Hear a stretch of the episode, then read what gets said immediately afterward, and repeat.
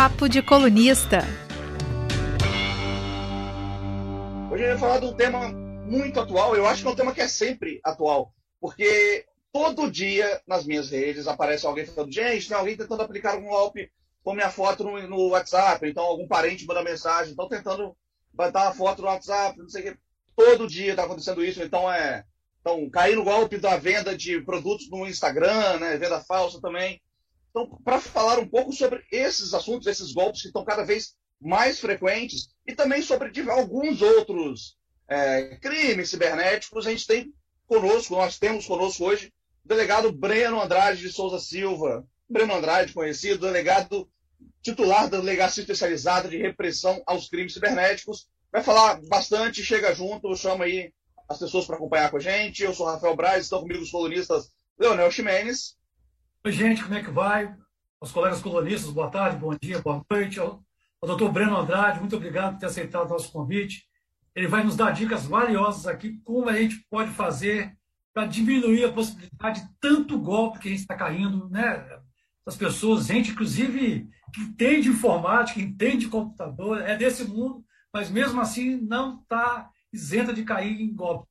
Hoje esse programa tem essa, esse lado muito pedagógico, didático, o delegado gentilmente vai nos, nos, nos ensinar como proceder num caso desse. Então, muito obrigado a todos, vamos ter um, um ótimo bate-papo de colunista.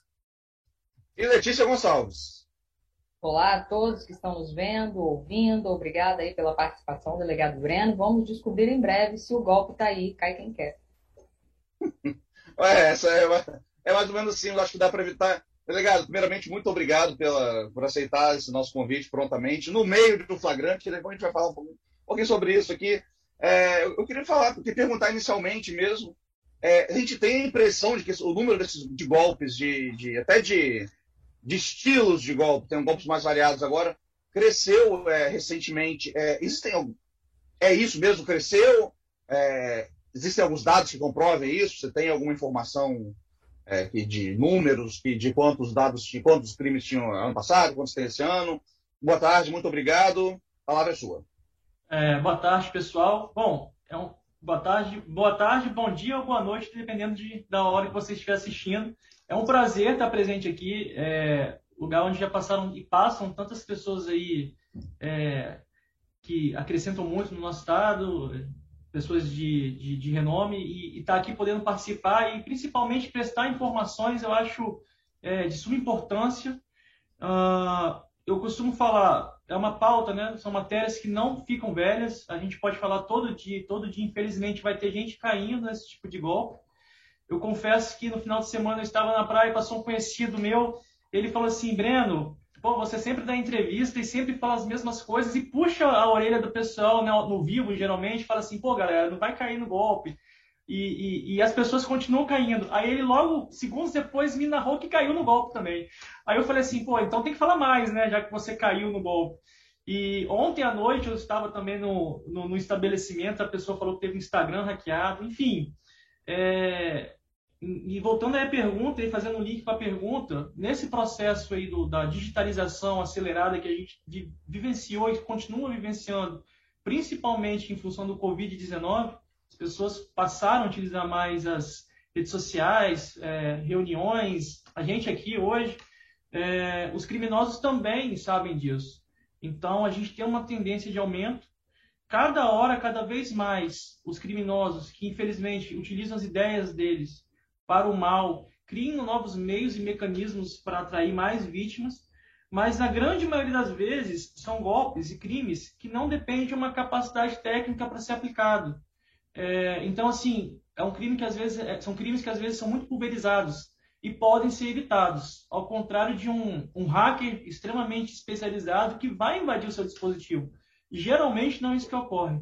Então, a gente falando, porque eu entendo que o trabalho da delegacia não as pessoas ouvissem e prestassem atenção e desconfiassem sempre, como a gente sempre fala, é, com certeza eu teria menos trabalho aqui na unidade e as pessoas teriam é, menos dor de cabeça em casa também. Então, a gente tem com registro, a gente tem um registro médio por ano de duas mil ocorrências de crimes cibernéticos apenas na Grande Vitória, fora o interior do estado, e fora as pessoas que não registram ocorrência policial também. o que é um erro, né? A gente sempre fala, se você caiu no golpe, registre a ocorrência. Não fique com aquele pensamento, ah, eu já caí no golpe, não vai adiantar nada, não vou recuperar o meu dinheiro. Não. Você tem que registrar a ocorrência policial é, para evitar que futuramente outras pessoas sejam vítimas também de um crime cibernético. É, é, só, é, só, desculpa interromper, eu estou falando que todo dia alguém tenta, alguém cai nesse golpe. Com frequência eu recebo aquelas mensagens de você está tentando acessar o seu Instagram, clique aqui para acessar o Instagram, para enviar sua senha, para não sei o quê. Ou, gente, não, eu vou lá e troco a senha, eu passei a atualizar minhas senhas com, com uma certa frequência. Não, raramente uso aquelas senhas né, que, o, que o computador oferece, que é tipo HY com a maiúsculo, tracinho, cifrão, não uso essas senhas, mas eu passei a atualizá-las, porque comecei a perceber que tinha muito, muita gente tentando entrar nas minhas, nas minhas coisas que não estava acontecendo. Mas desculpa, Daniel, pode, pode seguir. O delegado, é só uma curiosidade. Quais são os, os golpes mais comuns, mais velhos de guerra e que ainda tem, tem muita gente ainda, uma pessoa mais incauta, distraída, que ainda cai mesmo assim, mesmo a polícia sempre alertando os especialistas, mas ainda assim, reiteradamente, as pessoas continuam caindo nesses golpes. E que pode Sim. ser eu, eu, eu, eu até falo com a assessoria, né? A assessoria me manda as demandas, as pautas de vocês, e eu falo, poxa, toda hora eu fico falando sobre isso. E, e, toda hora a gente vê a necessidade de falar mais ainda. Por quê? Por mais que a gente fale, as pessoas continuam caindo nos golpes. E os principais são é, um que começou em 2019 aproximadamente foi a clonagem de WhatsApp, né? É, o criminoso se apossava do seu WhatsApp é, e começava a se passar por você para pedir dinheiro a seus parentes, seus amigos e ele, eles conseguiam depósitos bancários. Logo depois, como a gente começou, e também a nível até nacional, e ser bem divulgado, que os usuários precisavam ativar a verificação duas etapas para evitar que seu WhatsApp fosse clonado, os criminosos passaram a criar contas falsas no WhatsApp com outro número que não era o seu, que, não, que não era o número, o número da vítima, pegavam uma, nossa, uma foto nossa na internet ou a, até mesmo no próprio WhatsApp. Se ele soubesse o nosso número original, digamos assim, e se você não tivesse é, desabilitado a função lá, a qual permite que todos possam ver suas fotos, qualquer conta no WhatsApp, ele pegava a nossa foto no WhatsApp e criava uma conta paralela.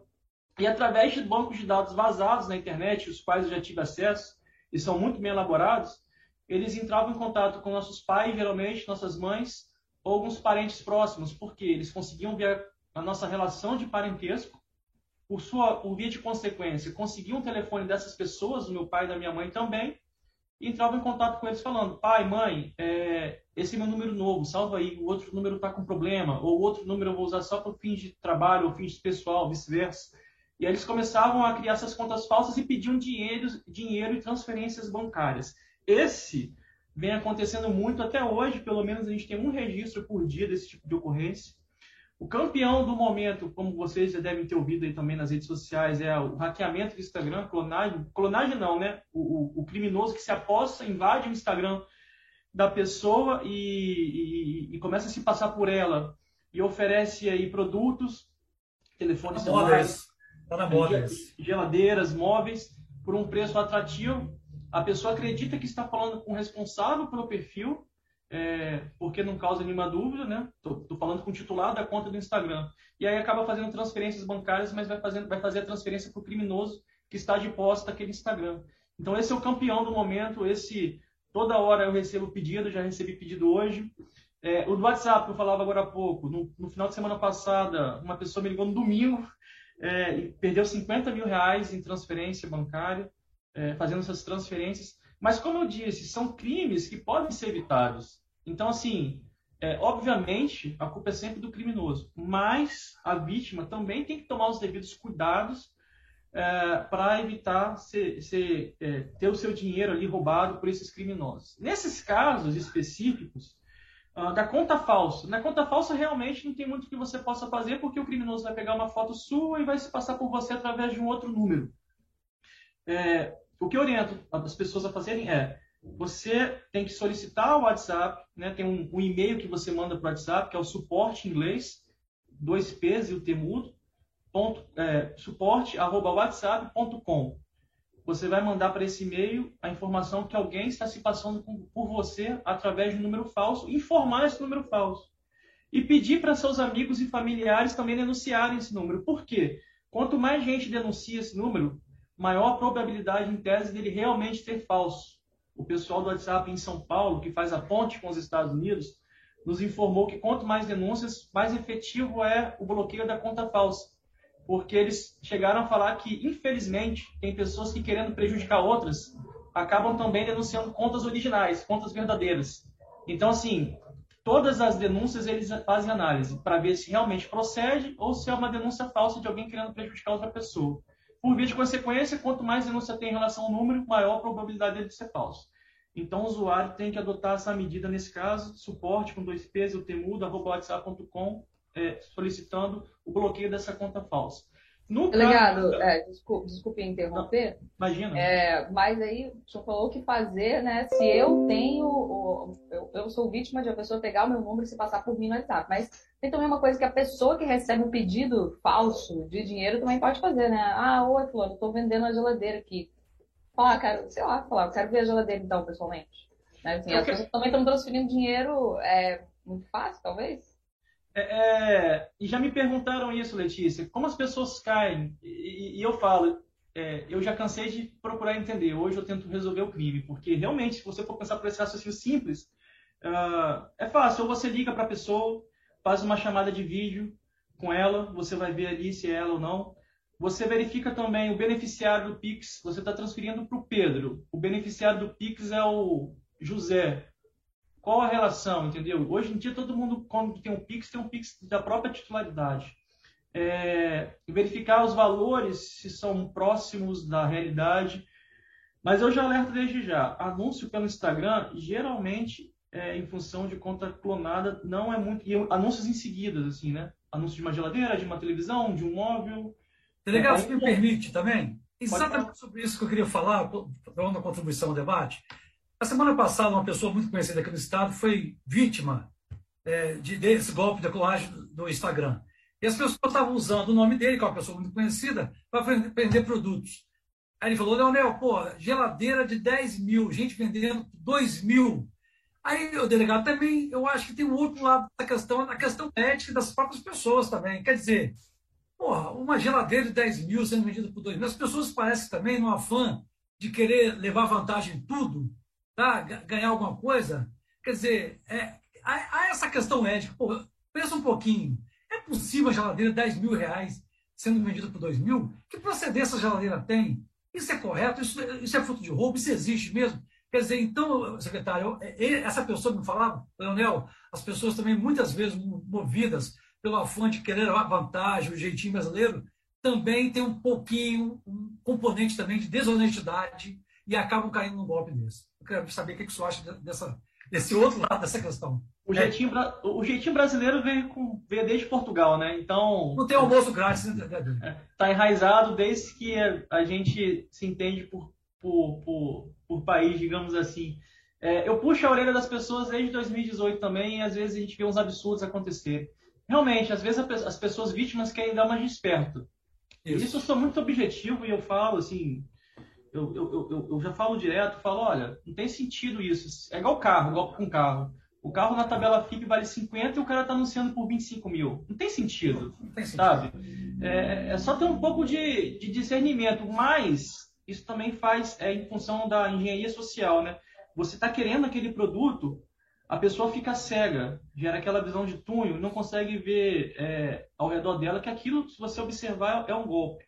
Eu sempre falo isso com as pessoas. Teve uma ocorrência aqui na delegacia que eu demorei até acreditar. Veio um, uma pessoa registrar um, a, a, a, o boletim de ocorrência, já tem um certo período de tempo. Ele foi comprar notas falsas de real na internet. O cara que ele ia comprar essas notas falsas deu um golpe eh, no golpista, digamos assim. E o cara teve a cara de pau de vir registrar a ocorrência falando que tomou um golpe. Contra-golpe. Olha só o que a gente vivencia aqui. Então, assim, é, infelizmente, óbvio, a gente não vai generalizar, né? Mas o brasileiro tem essa questão de, de querer se dar bem, é, de, de, de querer sair, ganhar vantagem em algumas coisas. E isso reflete sim no nosso trabalho, mas a gente orienta, eu puxo a orelha aqui, eu falo, e a gente está aqui para resolver. Eu espero não chegar na fase da polícia, na fase da repressão, mas infelizmente na grande maioria dos casos acontece. Você está corretíssimo. Não tem sentido sabe? É, é, e aí a pessoa que perdeu o dinheiro fala, olha, se você perdeu o dinheiro, o dinheiro é bem difícil de ser recuperado. A polícia consegue identificar o criminoso, é até mais fácil de recuperar o dinheiro, porque o dinheiro quando você transfere, logo depois o criminoso ou transfere para outras contas para pulverizar o dinheiro, ou ele vai sacar o dinheiro. Geralmente ele saca em questão de minutos porque também ele não vai deixar o dinheiro na conta sabendo que uma ligação para o banco, o banco consegue preventivamente fazer o bloqueio desse valor. Então, assim, é, a gente tenta recuperar um, algum ativo, mas pela nossa experiência, essa parte é complicada. Então, as pessoas têm que se prevenir antes. E as desculpas que eu mais ouço são quando as pessoas caem no golpe. Ah, eu estava no momento de correria, eu estava no momento de estresse, eu não estava nem pensando, eu já ouvi, ah, eu estava de férias. Óbvio que a gente, nós não somos robôs, né? Mas a gente tem que parar quando a gente está fazendo uma situação dessa de transferência de dinheiro, as quantias altas, né? No final de semana a pessoa perdeu 50 mil reais. É... Peguei aqui recentemente a pessoa perdeu quase 200 mil reais. Você tem que parar para pensar. Não pode ser assim, uh, transferir dinheiro a qualquer custo. Então, a gente, a gente fala. Mas realmente, Leonel, as pessoas querem às vezes dar uma desperta, infelizmente. É. Delegado, é, as pessoas que constatam que são vítimas de um golpe digital, em relação à polícia e às autoridades policiais, como é que ela deve agir é, nesse caso, já acontecido o problema? Qual é o caminho que ela tem que fazer? Como é que é isso, por gentileza? Só para ensinar as pessoas. É só, só, é só voltando o seguinte, um pouquinho, né? A gente falou aqui em relação à questão do Instagram. O Instagram, as pessoas têm as contas hackeadas, a gente tem observado, ou por clicar em links é, por exemplo, algumas pessoas querem ter aquela conta verificada do Instagram, né? Aquele, o, a, a, a, a, bandeirinha, né? O tiquezinho azul. Fugiu o nome aqui agora. O selinho de verificação. Lá, o selinho de verificação. E aí, às vezes ela faz o processo junto ao Instagram e às vezes ela recebe uma mensagem no WhatsApp como se fosse no Instagram falando, olha, seu pedido foi aceito ou você tem direito a essa, esse cheque azul, o selo de verificação clique aqui para você dar, seguimento ao procedimento. Aí a pessoa vai lá e clica, ela é redirecionada para uma falsa, uma página que é igual ao Instagram, só que é falsa. A partir do momento que você digita lá seu login, sua senha, você perde o, o, o acesso ao seu Instagram, porque o criminoso começa a se, a se aposta dele. Essa é uma, essa é uma possibilidade, eu já vi, já recebi essa mensagem que me foi encaminhada. É, a, pessoa outra... pode, a pessoa pode realmente achar, né? Porque o Instagram e o WhatsApp são da, da mesma empresa, né? Tudo Facebook, a pessoa pensa, ah, é, deve ser, né? Tudo mesmo, agora tu vezes sinto meta, né? Ah, e, parece igualzinho.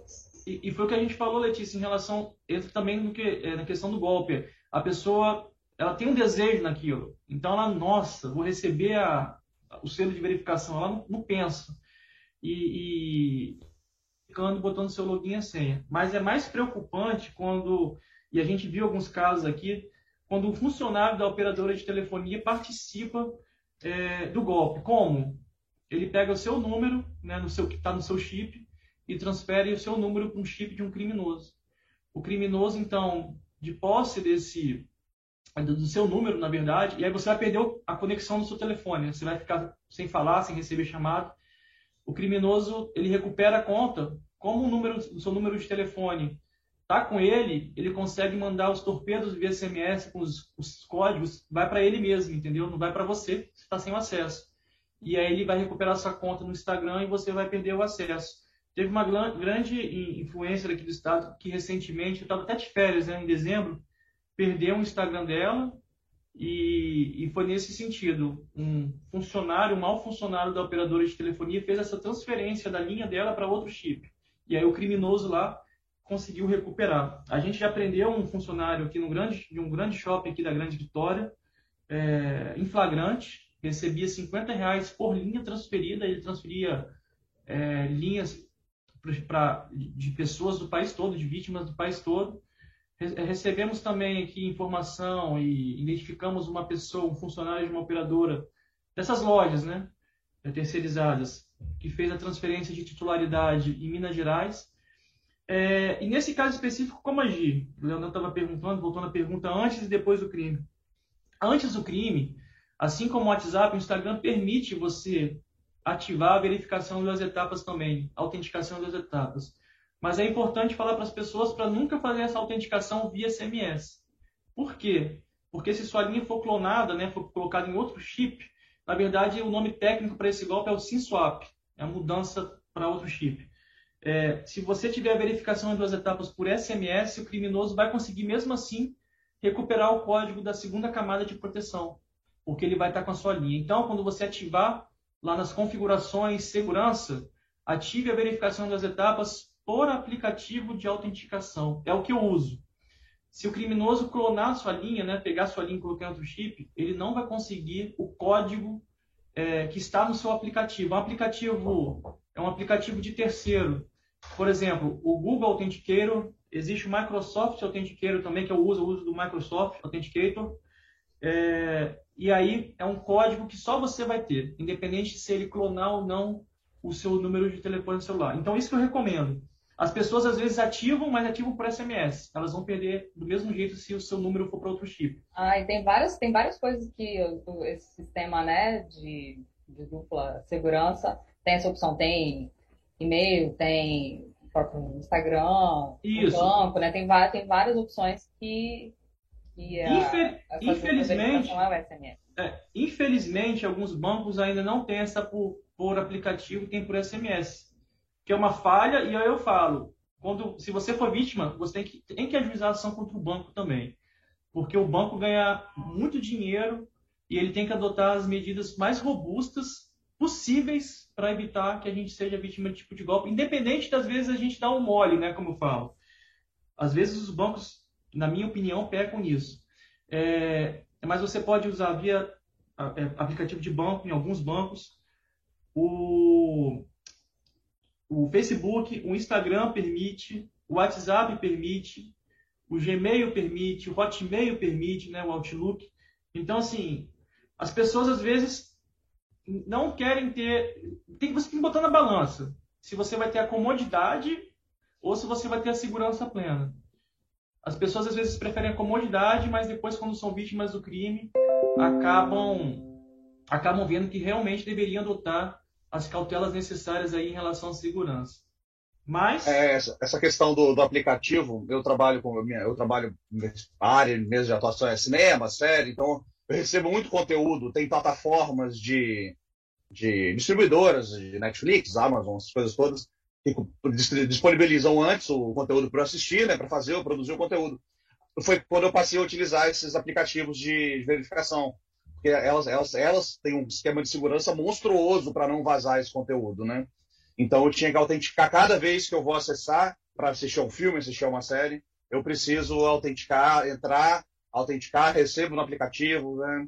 É, uma, é um processo, não é sempre, não é agradável, não é rápido, não é, não é cômodo, mas é mais seguro. Isso eu, eu acho que se, se as grandes empresas estão usando esse processo para não vazar o conteúdo, né? Acho que a gente tal, talvez também devesse usar. É só para informar, né? O, o Leonel tinha perguntado a questão aí, o que a pessoa pode fazer depois, e eu estava explicando o que ela pode fazer antes também de, de ter o seu Instagram hackeado. É, ativar a verificação nas duas etapas, ah, por aplicativo de autenticação. Lá dentro das configurações de segurança vai ter essa possibilidade. Ativar por aplicativo. Escolha essa e baixe na, na Google Play ou na, na, na Apple Store a, o Google Authenticator ou o Microsoft Authenticator. Eu recomendo esses dois. O processo é simples, é fácil de fazer e é só você seguir lá o passo a passo ou coloca na internet, no Google, né, ou no YouTube também como fazer essa, essa, essa, esse procedimento que é simples. É, se você foi vítima, a gente tem um problema, infelizmente, com o Instagram em relação à questão da recuperação da conta. Nós estivemos em Brasília com os outros delegados relacionados a delegacias de crimes cibernéticas no ano passado. E o pessoal do Facebook, barra Instagram estava lá e eles sabem dessa dificuldade que a ferramenta ela não tem uma, uma é, interface tão amigável assim para o usuário recuperar a conta. Eles dizem que estão trabalhando nisso, mas até hoje, a gente está em fevereiro, não apresentaram uma melhora na questão da recuperação da conta. Você tem que seguir um passo a passo para recuperar administrativamente no site a, gente pode compartilhar depois, porque vai depender se você tem um iPhone ou se você tem um Android. Mas lá no site do Instagram, via desktop, é, ou telefone celular também, você consegue é, seguir esse passo a passo e tentar recuperar essa conta. No entanto, a gente tem observado que algumas pessoas não conseguem essa recuperação. E aí não tem jeito. Vai ser via notificação extrajudicial ao, ao Facebook. Facebook hoje é meta, né? A gente fala Facebook, mas o nome mudou. É, ou, ou realmente via ação judicial, no juizado especial civil, o antigo aí juizado de pequenas causas é, um pedido liminar ao juiz, pedido de antecipação de tutela, né, para o usuário, para o Instagram, é, entregar essa conta, devolver essa conta imediatamente ao usuário. E eu, eu sugiro ainda também que o usuário peça um dano moral contra o Instagram é, pela essa demora. Às vezes a gente percebe que são pessoas que trabalham com a questão de mídia digital, que um dia sem a conta perdem uma quantidade absurda de dinheiro, Uh, e eu também recomendo isso. Além da recuperação da conta de forma imediata, uma antecipação de tutela, uma medida cautelar seria, você vai lá e despacha com o juiz, pede para o juiz, explica as razões, você pede um dano moral também ao Instagram. Infelizmente, as empresas, eu sou muito crítico em relação a isso, começam a fazer alguma coisa quando elas sentem no bolso. Se elas não sentirem, elas não recebem, é, é, é elas não monetizam né, para ajudar então, assim, para ela é indiferente. Vai ser uma questão assim, ah, o usuário tem que seguir isso e ela se mostra desinteressada. Eles vão me falar que não, mas a vida real é que é bem difícil você recuperar a conta e a polícia não consegue recuperar. Na verdade, a função da polícia não é nem a questão da recuperação da conta. A questão da polícia é, é orientar como recuperar a conta, mas tentar identificar o criminoso que é o responsável. Eu já ouvi muitas perguntas também assim, poxa, Breno, mas por que isso não para? Porque tanto em relação à questão do WhatsApp e Instagram, como eu, eu informei no começo, são crimes que não demandam uma capacidade técnica e intelectual muito grande para ser aplicado.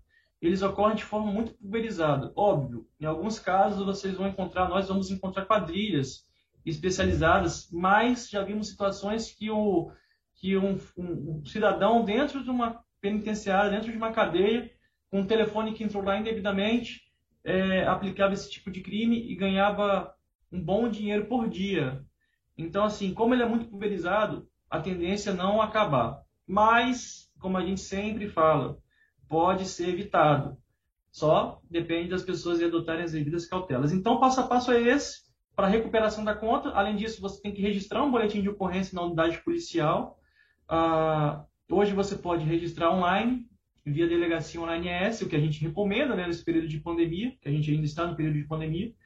E na aba 6, anexos digitais, tem uma aba lá, você vai colocar toda a materialidade, ou seja, os prints que você tiver. Se alguém transferiu dinheiro para alguma conta bancária, coloque lá a conta bancária. O Pix, a mesma coisa.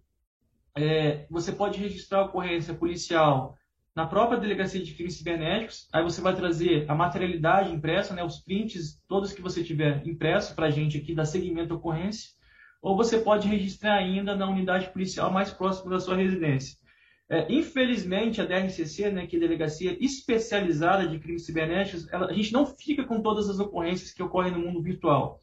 Em função dessa elevada demanda de ocorrências, a gente tem, teve que priorizar quais ocorrências que necessariamente demandavam o serviço de uma unidade especializada. Então, infelizmente, a gente tem muito caso aqui relacionado à pedofilia, a gente registra bastante, e, e assim, eu, como pessoa e servidor, é o caso que eu dou mais prioridade, até em detrimento do estelionato, porque eu não admito a questão das crianças serem abusadas, eu acho um absurdo isso. Então a gente dá muita ênfase em relação a esse tipo de situação, também em relação à orientação aos pais em relação a casos de pedofilia.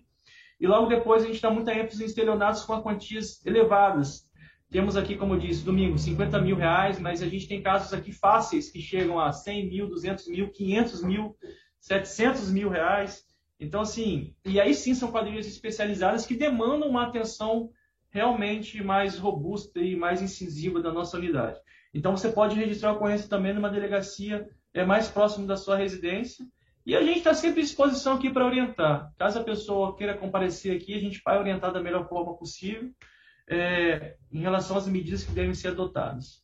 Crime cibernético, né? A gente está falando de golpe, mas a gente pode falar aqui a tarde toda, porque é uma gama e seara muito grande, grande de situações, envolvendo situações de estelionato, né? a gente fala dos golpes da, golpes da OLX, o estelionato amoroso também, que acontece muito, É, o golpe do boleto falso, a gente fala também que as pessoas às vezes vão pagar um boleto, quando pagam um boleto, o boleto vai ser pago por criminoso, não para quem ela quer efetivamente pagar.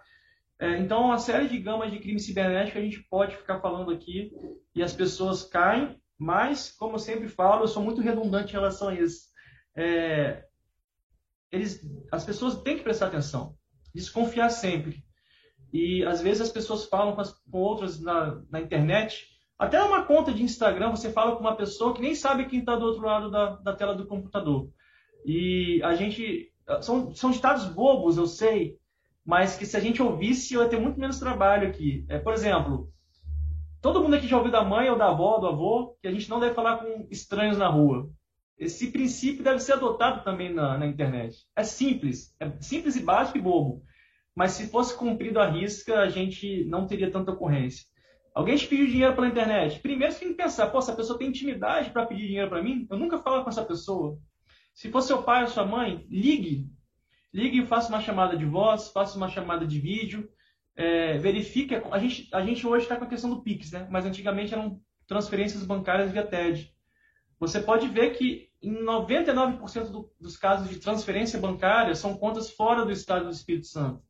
E você consegue ver de onde essa conta no Google, quando é uma transferência realizada via normal, de um TED, só colocar o número da agência e o nome do banco na internet que você vai ver onde está localizada essa conta. Não tem sentido alguém que mora aqui no Espírito Santo, que sempre morou aqui, ter uma conta no Nordeste. Qual o sentido? Uma agência do Nordeste. Ou uma agência do, do sul do país, ou do centro-oeste, enfim. Então, assim, são sempre crimes que podem ser evitados, mas as pessoas não prestam atenção. E a gente sempre fala, e eu sempre comento com os colegas jornalistas que vêm aqui. Até a próxima, infelizmente, porque a gente sempre vai ter notícias dessa. É, aqui para tratar, mas a gente está aqui para isso também, para trabalhar. Espero que não, porque quando procura a polícia é sempre problema. Como a gente falou no começo, é sempre um problema. É, então, esse trabalho de conscientização, é, eu gosto de fazer muito, acho de suma importância. Delegado, o senhor já mencionou aí que alguns casos são né, os criminosos, né, agem individualmente, outros casos são quadrilhas, mas tem como é, descobrir, lembrando que às vezes só, só, são contas de outros estados, possivelmente a pessoa ela pode estar, sei lá, no Pará e está aplicando um golpe aqui no Espírito Santo, ou vice-versa, a pessoa está no Espírito Santo e está aplicando um golpe numa pessoa que está no Pará. Como que a, a, polícia consegue chegar até essas pessoas? É possível é, identificar criminosos, seja uma quadrilha, ou seja, né, um presidiário, como mencionou, uma pessoa que individualmente está fazendo aquilo lá? Porque pare, parece meio complicado, né? Como é que você chega até uma pessoa que está, sei lá, sabe onde?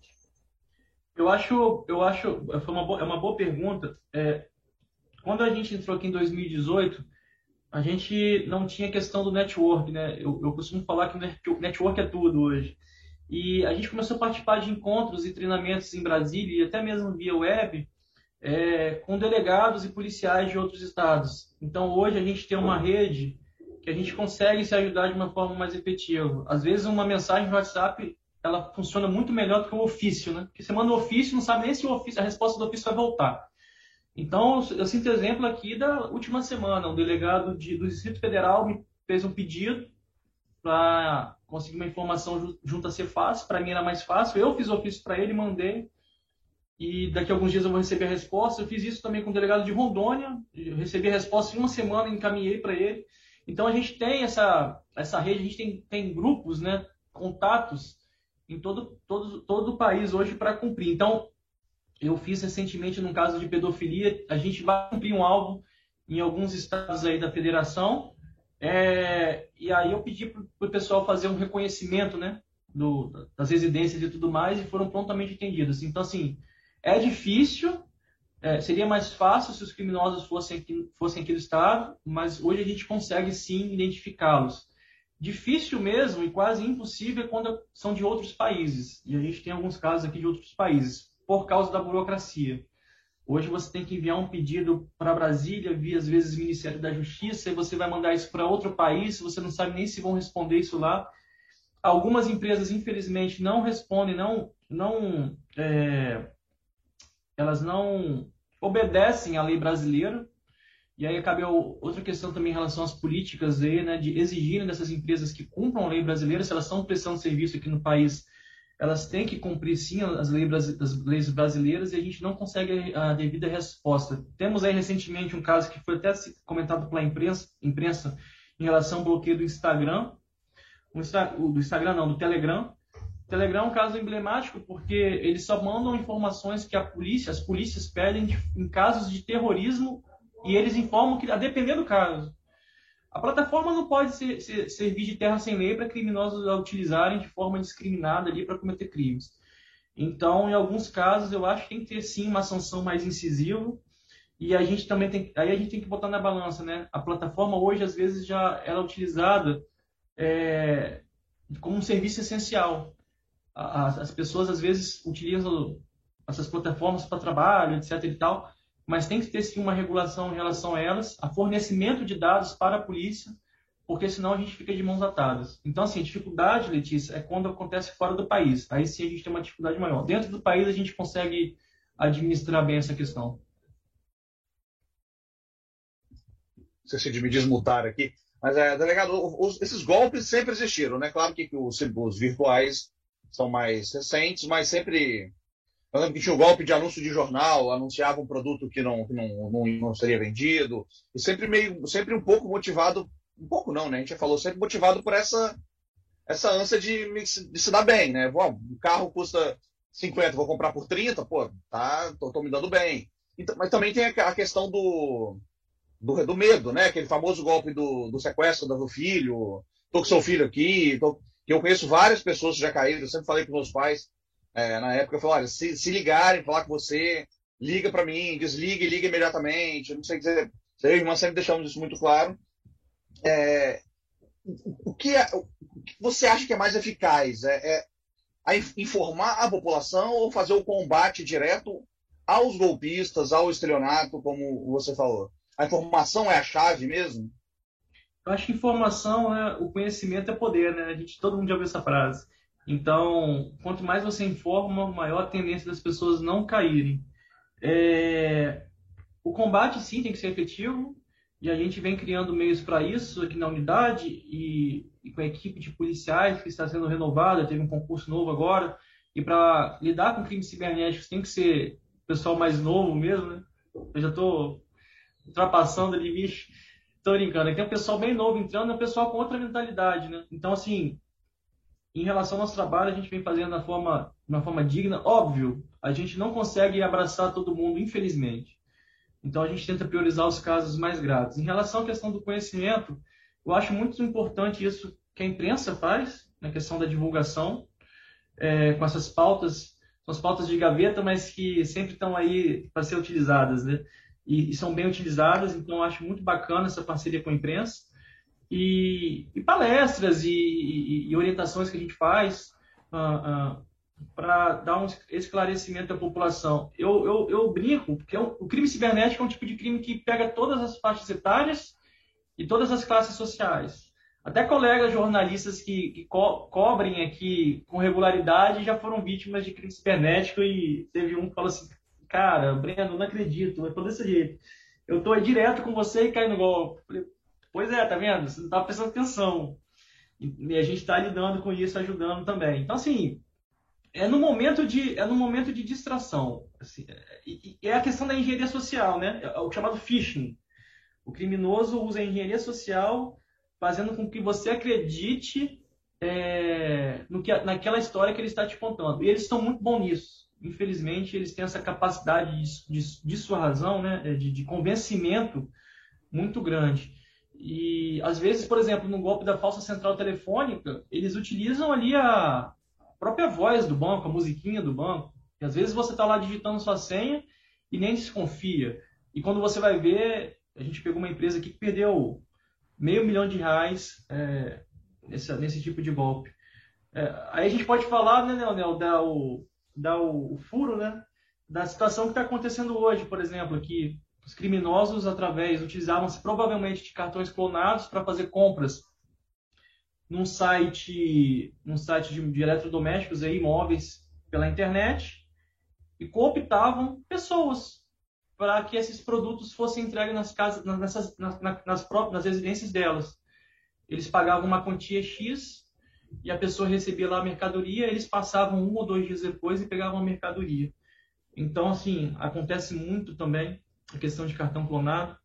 É, a gente tem, a gente sempre fala assim, se você foi vítima de um estelionato e você transferiu um dinheiro para alguma conta bancária, não deixe de entrar com ação contra o banco, alegando aí uma falha na prestação de serviço, de acordo com o Código de Defesa do Consumidor, com o artigo 14, aqui eu estou dando um advogado, né, uma sugestão, é, e pedindo que o banco restitua o seu dinheiro, porque o banco não vai restituir o seu dinheiro por livre e espontânea vontade. Isso é fato. Ele só restitui o dinheiro se algum criminoso invadir a sua conta e tirar o dinheiro sem você digitar senha nem nada, né? falando de uma forma bem simples e objetiva.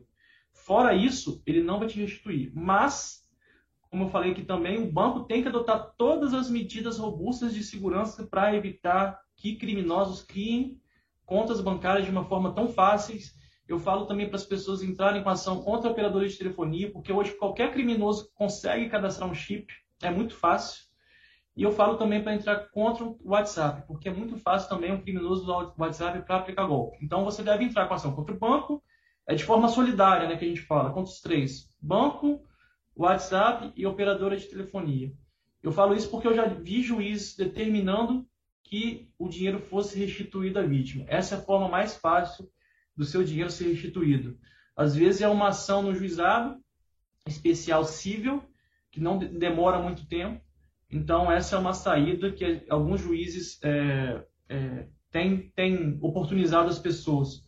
É, é certo? Não. De você receber? Não. Mas o não você já tem. Então, eu acho que é um caminho a se seguir.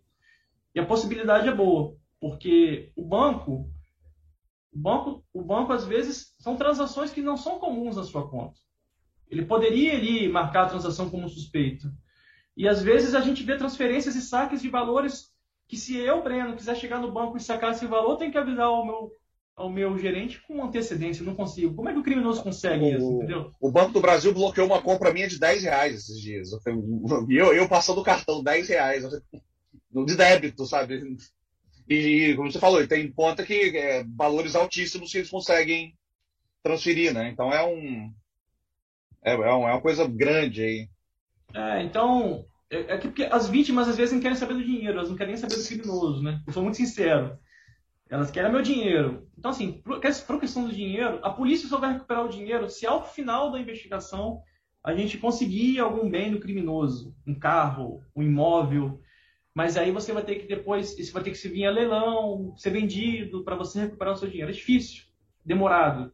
Então, a forma mais rápida e prática é você entrar efetivamente com ação judicial. Delegado, você falou há pouquinho agora que a, a delegacia, a sua delegacia, está recebendo novos policiais, né?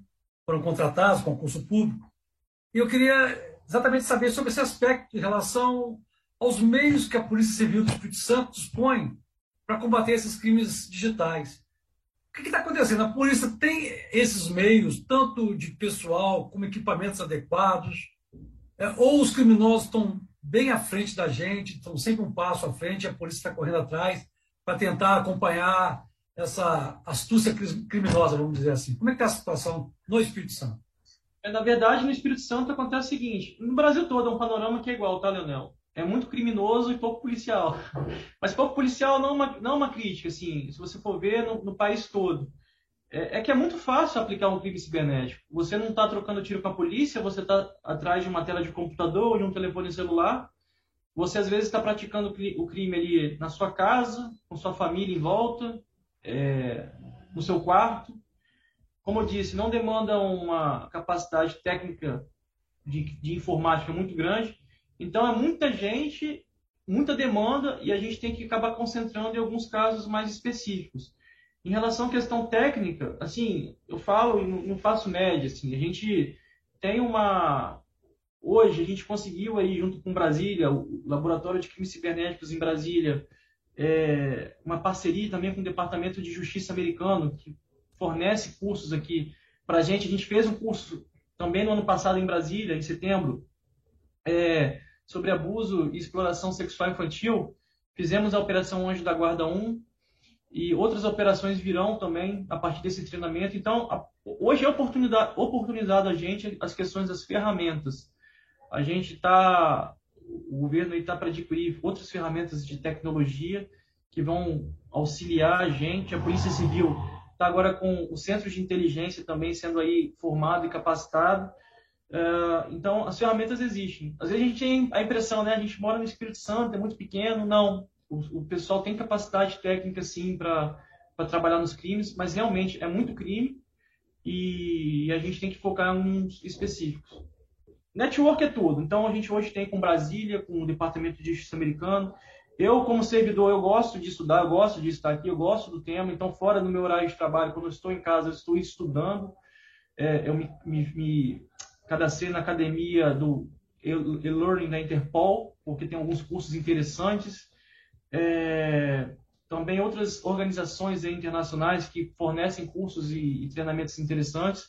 E quando a gente participa de, de, de, de seminários, né, de webinars é, com outras instituições, até em outros países, a gente vê que a gente tem o mesmo nível dessas pessoas, mas o que, o que, o que no Brasil acontece assim, é muito crime e a, a nossa capacidade de, de, policiais, de uma forma geral, é pequena. Mas lembrando, a gente teve agora, foi designado um período aqui para a nossa unidade específica, é, que atua diretamente com crimes cibernéticos. Isso daí para a gente foi um salto gigantesco, porque hoje eu consigo pegar um telefone celular que estaria uma prova de um crime, às vezes, e consigo mandar, extrair os dados e atuar contra o criminoso de uma forma é, rápida e eficaz. É, policiais novos e vão entrar outros policiais agora também, possivelmente serão chamados, então a gente espera receber mais policiais.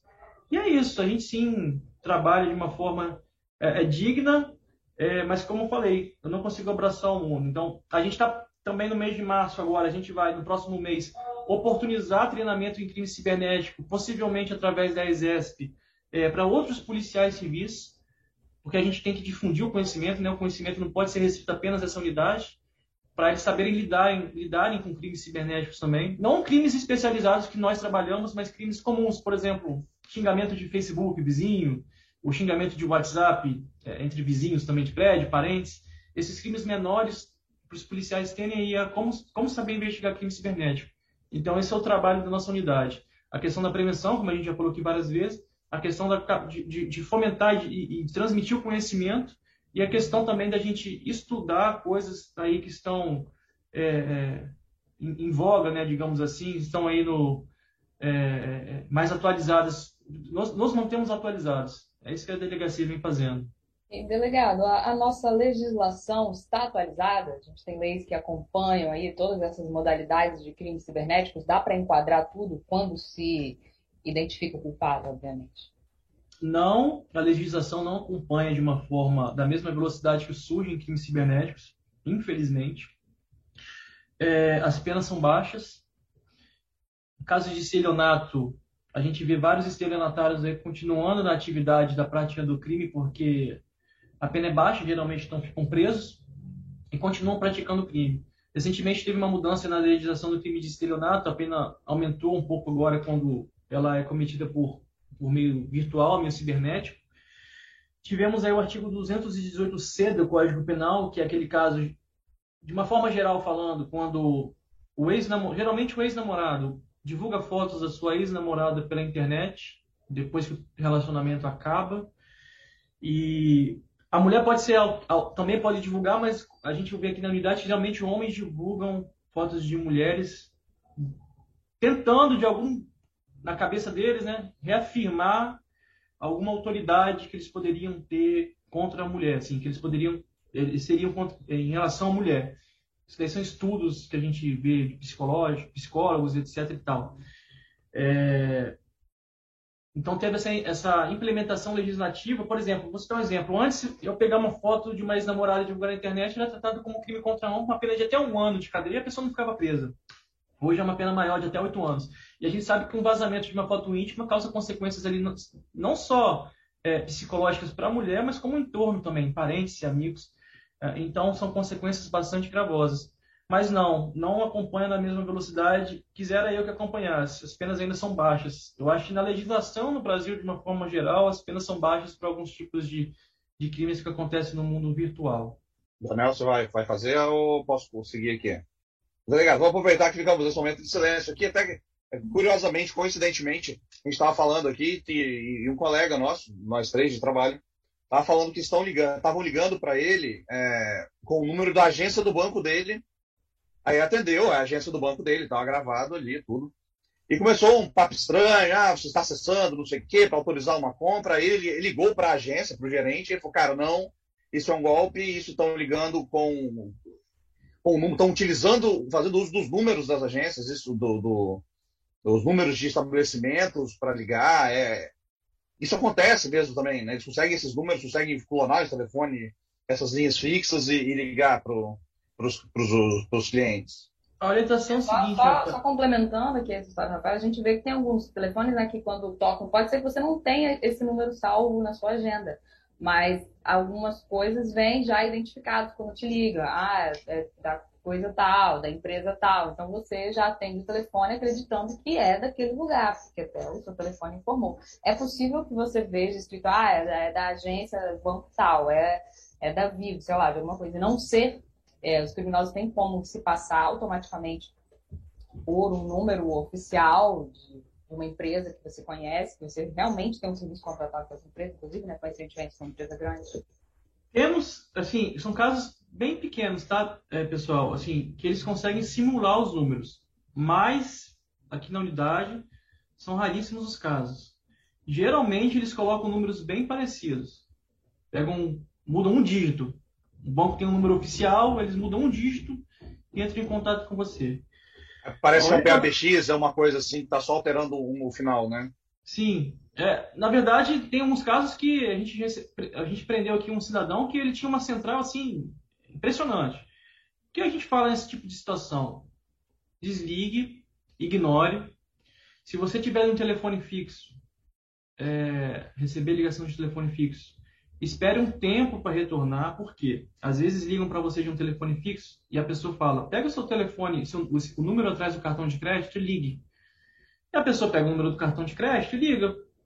O criminoso, quando ligou para você primeiro, ele não soltou a ligação, ele não desconectou a ligação, ele ficou apertando lá o mudo. Quando você vai discar para o número que está atrás do cartão de crédito, você acredita que discou para aquele número, mas você está ainda com o criminoso na linha.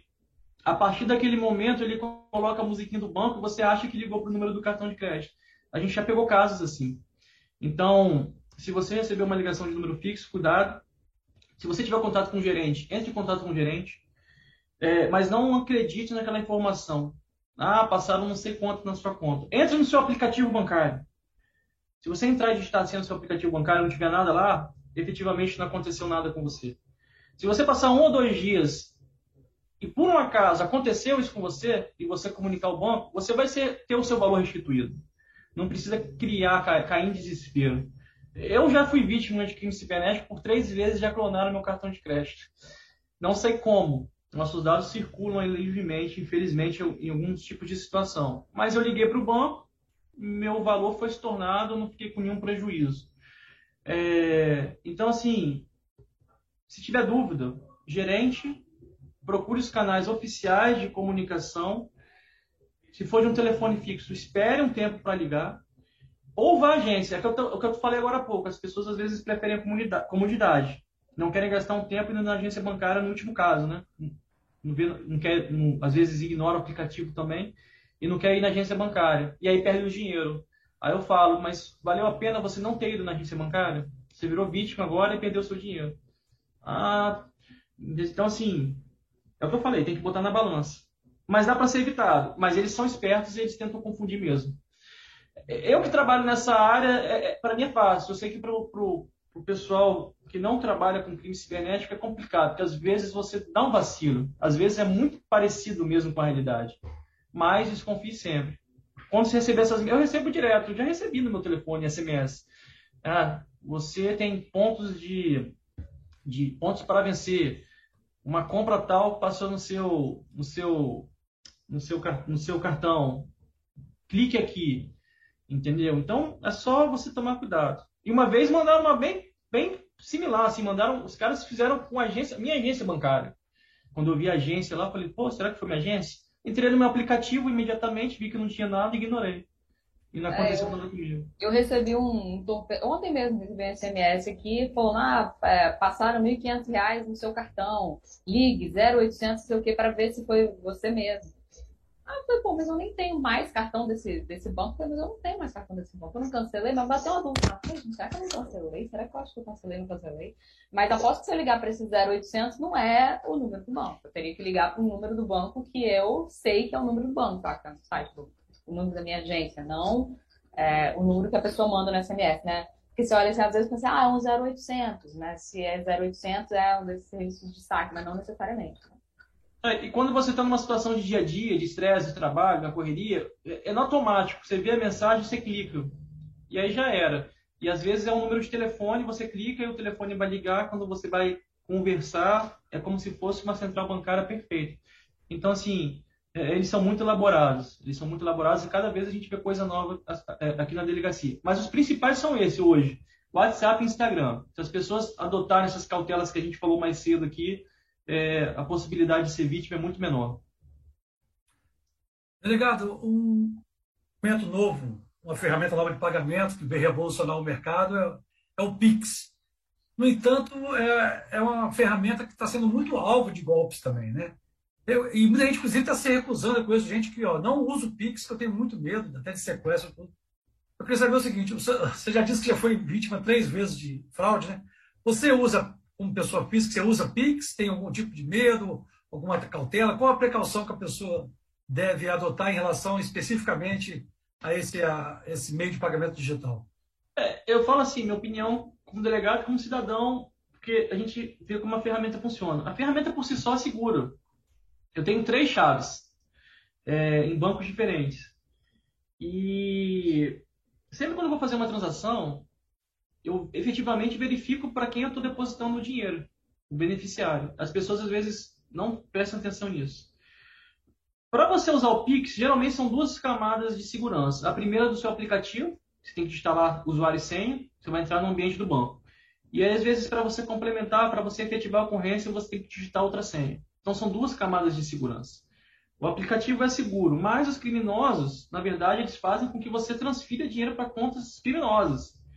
É, então, assim, usar, eu recomendo a utilização, é bem prático. É, você limita depois, né, agora você o, o, valor da transferência de 10 às 6 da manhã, eu acho, é, é, de 10 às 8, eu acho, 8 às 6 é limitado, questão de segurança, mas eu não vejo problema em utilizar, não. Utilizo, mas e os crimes que eu vejo aqui da unidade são relacionados a questões das pessoas darem um mole. E não em função da ferramenta em si. A ferramenta veio aí e vai ficar, não tem jeito. Então, não vejo por que não usar. Desde que use com cuidado. É que pode acontecer um crime não cibernético, né? Você está andando na rua, sei lá, alguém aponta uma arma você fala, faz um pix aí. É, isso aconteceu muito em São Paulo. Aqui no estado a gente não viu isso, tá? É, a gente teve notícias alguns meses atrás que isso estava na moda em São Paulo. A pessoa te roubava, botava arma na sua cabeça, pedia para você desbloquear o telefone celular e você fazer transferência bancária. É, é realmente uma questão mal da tecnologia, mas você, você, você de uma forma, de uma forma ou de outra tem que analisar, que eu falei, é a questão da comodidade. Aqui, como não vi isso acontecendo no Espírito Santo, achei que ia chegar. Quando eu vi que estava acontecendo em São Paulo, eu falei, ah, vai chegar no Espírito Santo.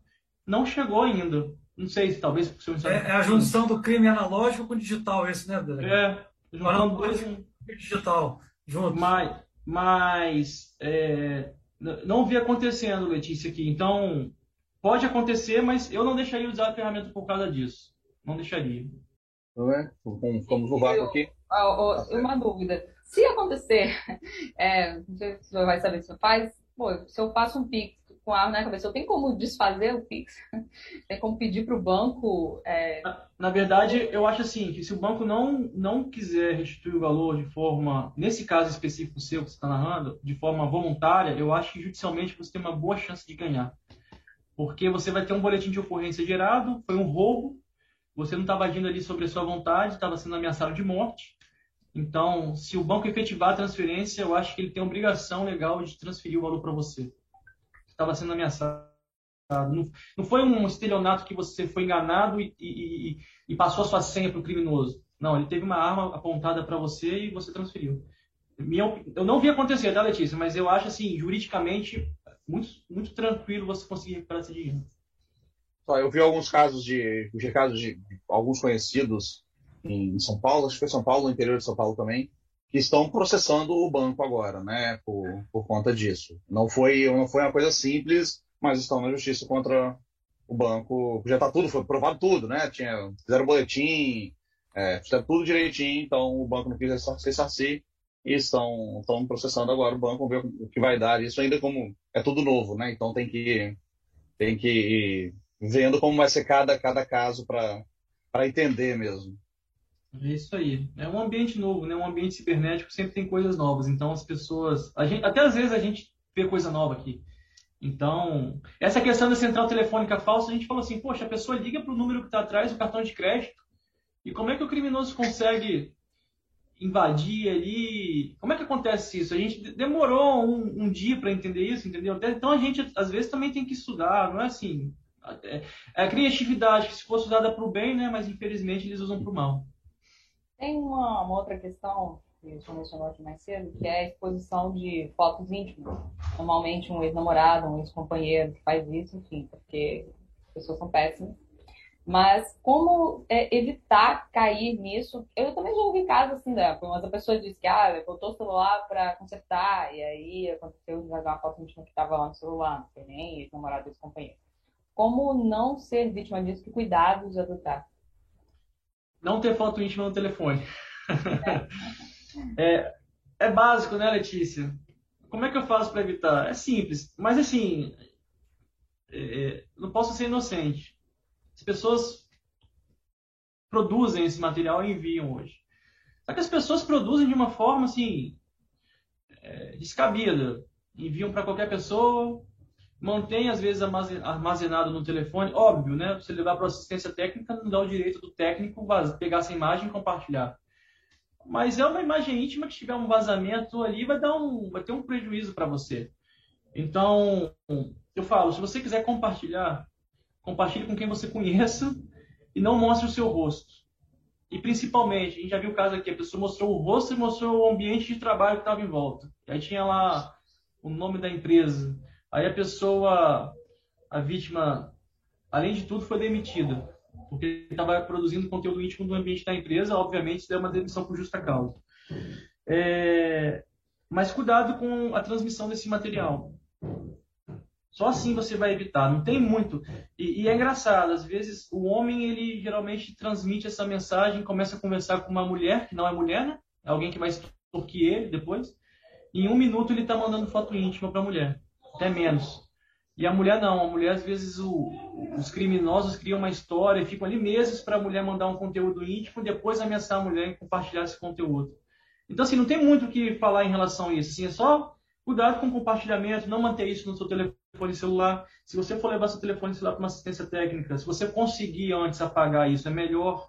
É, porque já pegamos casos, infelizmente, de, que, de imagens que foram vazadas em assistência de, de pessoas que não trabalhavam de uma forma correta então, imagem íntima é isso. Infelizmente, menores também compartilhando, os pais têm que ficar atentos. Congelou, falou. O delegado congelou ou foi eu que congelei? Não, foi, foi lá. Ele congelou. E deixa... Delegado, a sua conexão congelou aqui para nós o áudio e o vídeo.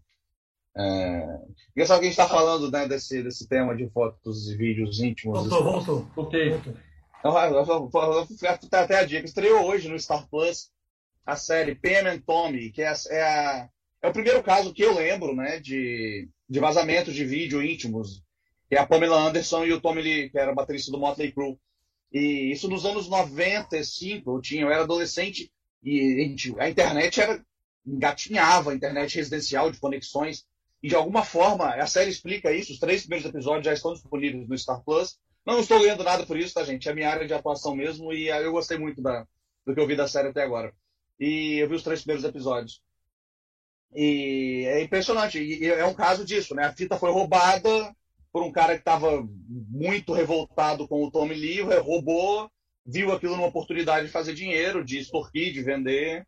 E, e quando viram, em uma, em uma, época muito menos digital do que hoje, as informações circulavam muito mais é, difícil, de uma forma muito mais complicada, e aquilo viralizou, né? Então imagina hoje em dia como como seria. A gente viu recentemente o caso da, da menina que está no Big Brother também. Não vou nem falar quem é a menina para não, né, não, as pessoas não, não saiam procurando também, porque as pessoas fazem isso.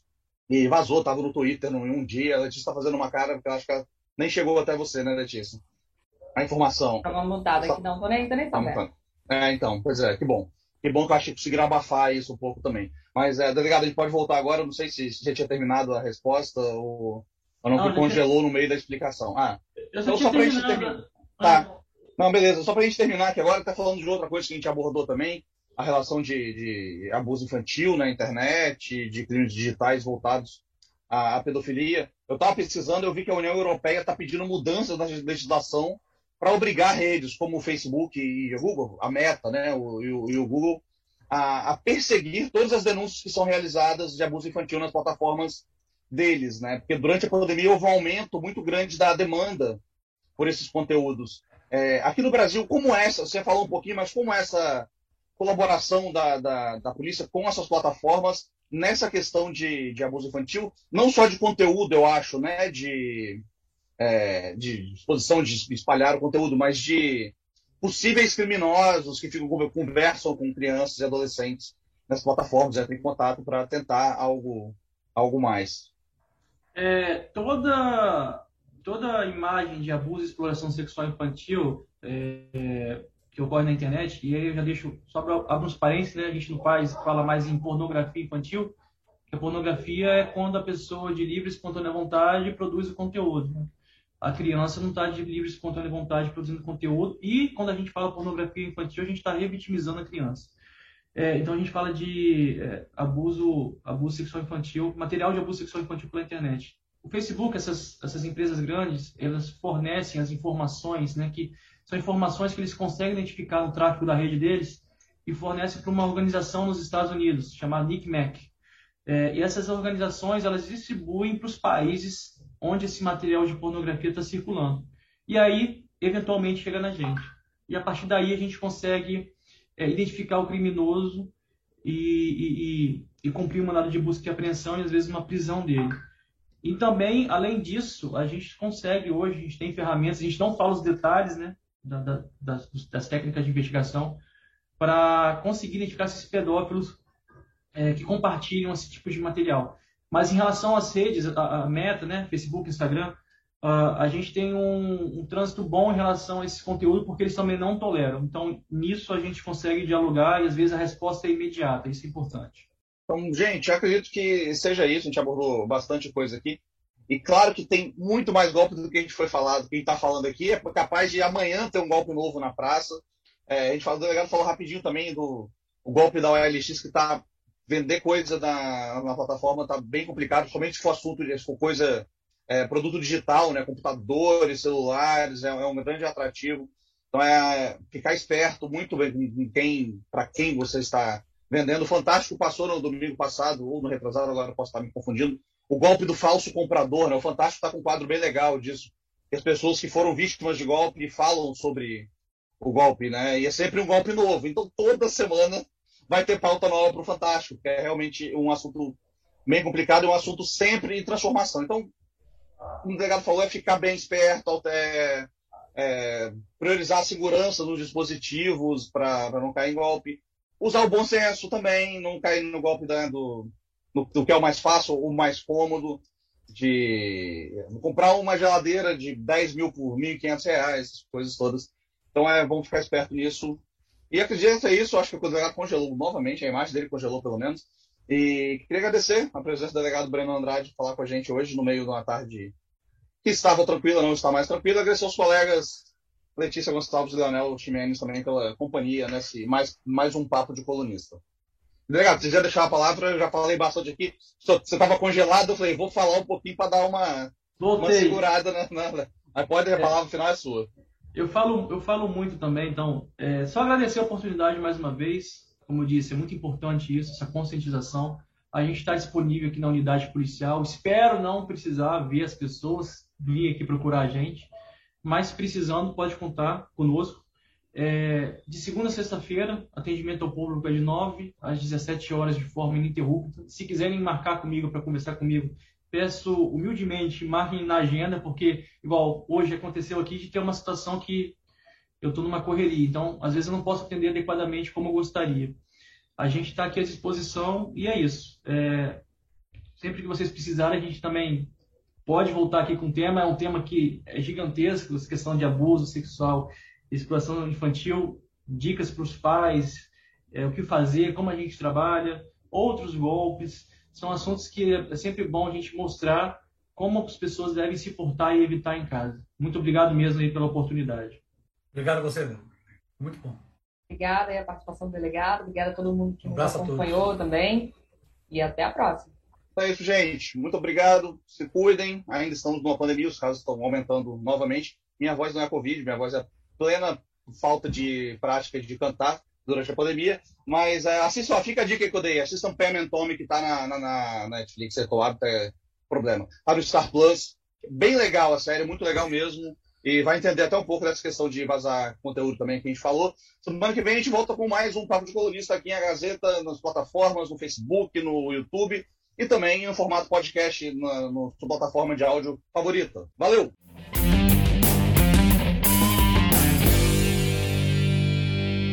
Na próxima semana tem mais Papo de Colunista em agazeta.com.br e nas principais plataformas digitais. Trabalhos técnicos Farley Sil. Sonoplastia, Leandro Mouro e Murilo Marim. Edição, Amanda Monteiro. Direção-geral, Elaine Silva. Papo de Colunista.